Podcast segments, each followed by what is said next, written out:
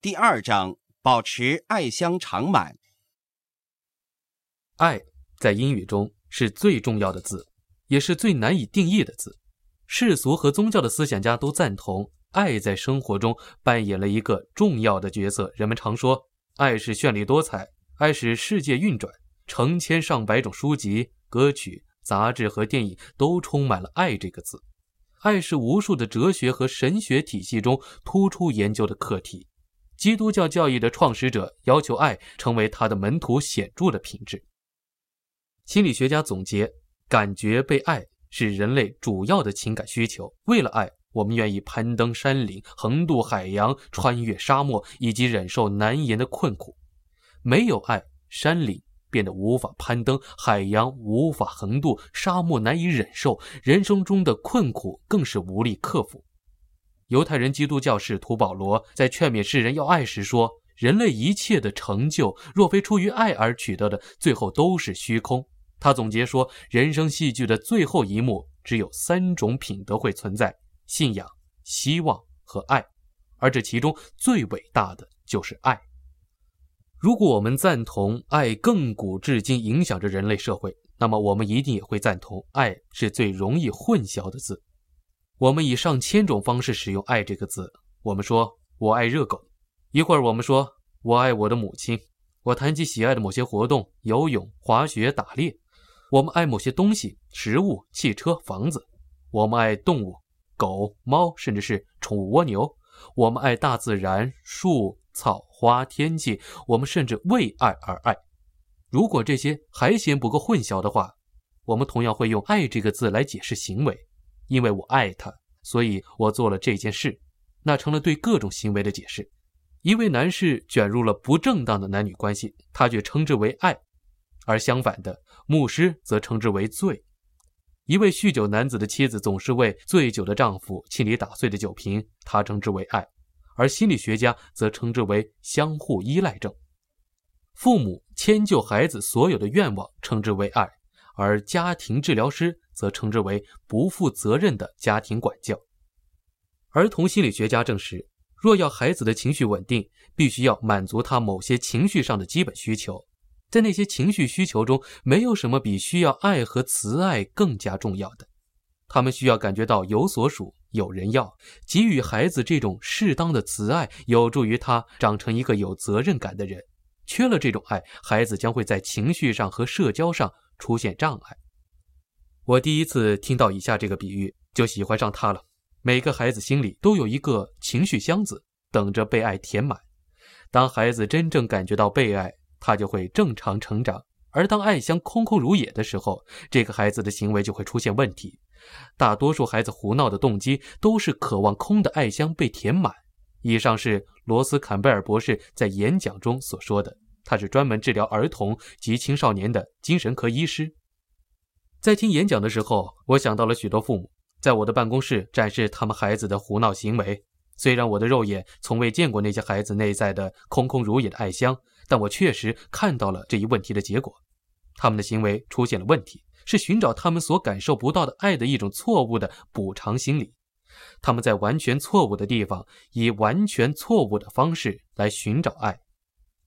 然而，对爱的需求不只是一种童年时期的现象，这个需求跟随我们进入成年期，而进入婚姻中，恋爱的感觉暂时满足了那种需要，但那终究只是一种止痛药。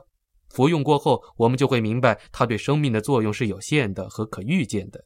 一旦恋爱那种神魂颠倒的兴奋感褪去之后，对爱的情感需求又浮现出来，因为。那是我们本性的基础，是我们情感愿望的中心。我们在坠入情网前就需要爱，并且在有生之年，我们都需要爱。感受到配偶的爱是婚姻愿望中最核心的需要。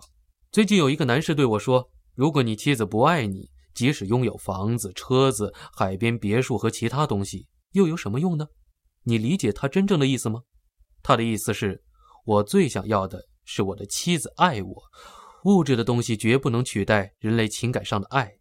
一位妻子说：“他整天对我不理不睬，竟然还要我跟他上床，真讨厌。”她并非一个讨厌性的妻子，她只是一个渴求被爱的妻子。在我们的本性中都有被爱的深切渴望，孤立能摧毁人的精神，所以单独禁闭被认为是最残酷的惩罚。人类存在的中心是渴望和人亲近，被人所爱。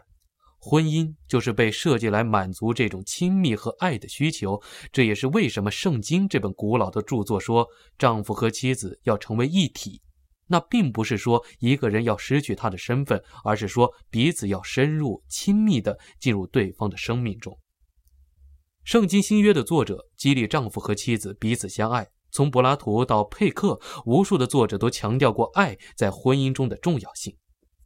但是，若说爱如此重要，他也是难以琢磨的。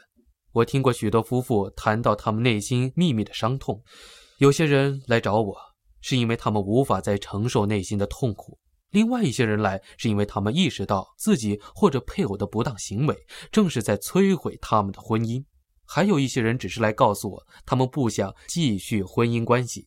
他们从此幸福的生活在一起的美梦被严酷的现实击碎了。我一次又一次的听到这些话：我们的爱情已经消逝，我们的关系已经结束。我们曾经觉得很亲密，但现在没有那种感觉了。我们不再喜欢一起相处，我们没有满足彼此的需求。他们的故事证明了，成年人和孩子一样也有爱的箱子。那些内心深处受伤的夫妇，是否有一个看不见的感情爱箱？而他的仪表板上的读数为零。如果我们能够找到填满它的办法，婚姻能重获生机吗？急着一个满满的爱箱，夫妇是否能够营造一种情感氛围，使他们能够讨论相异之处，进而解决冲突？那个箱子是否就是使婚姻成功的关键？这些问题带我踏上了漫长的旅程，横贯美国，为数以百计的夫妇进行辅导，从西雅图到迈阿密。许多夫妇邀请我进入他们婚姻的密室中，我们无所不谈。这套光盘所使用的实例是真实生活的剪影。为了维护这些向我放开心扉人们的隐私，我更改了他们的人名和地名。在两名演员的帮助下，我们重写了其中的一些对话，使大家能够感受到他们的痛苦，以及当他们找到、学会讲对方的爱语这个永恒的答案时所流露的欢悦。我确信，保持爱香盛满对婚姻之重要，如同保持适量的汽油对汽车一样重要。在你的婚姻中，若带着一个空的爱箱前进，你的损失很可能比驾驶一辆没有油的汽车更大。我们将要讨论的内容有着挽救千万婚姻的潜力，并且可以增强一个美满婚姻的情感气氛。无论你目前的婚姻质量如何，它总是可以更好。